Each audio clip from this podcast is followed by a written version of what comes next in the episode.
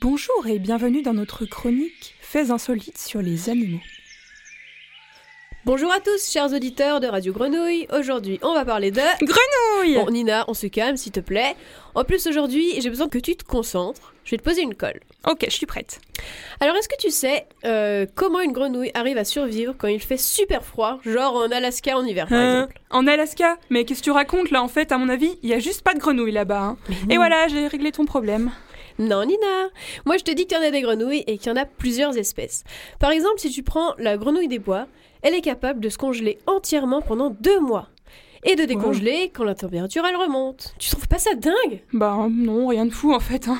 Elles entrent en hibernation en fait. Et c'est pour ça que tu m'as dit de venir. Ça va pas nous faire une chronique, hein, ton histoire. euh. Non, je te dis qu'elle est congelée, la grenouille.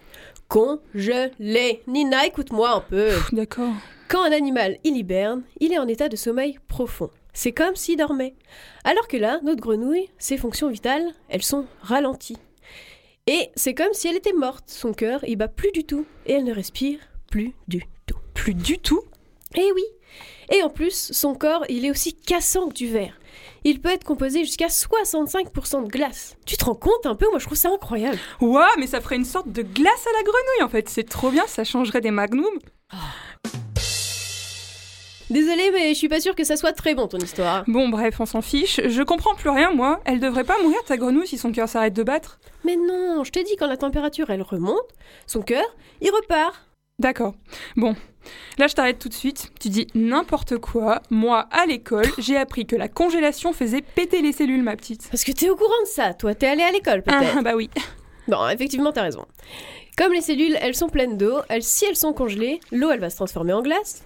Et comme la glace, elle prend plus de place que l'eau, bah les cellules, elles éclatent. Et ta grenouille, elle éclate pas. Mais non, justement, elle est spéciale. Quand la peau des grenouilles commence à geler, il y a du glucose qui est fabriqué au niveau du foie. Et le glucose, il va jouer le rôle d'antigel. Oh, trop fou. Et du coup, c'est ça qui empêche les organes de s'abîmer. Bravo, Yes, j'ai compris. Mais alors, Jamie, enfin Fanny, Ah.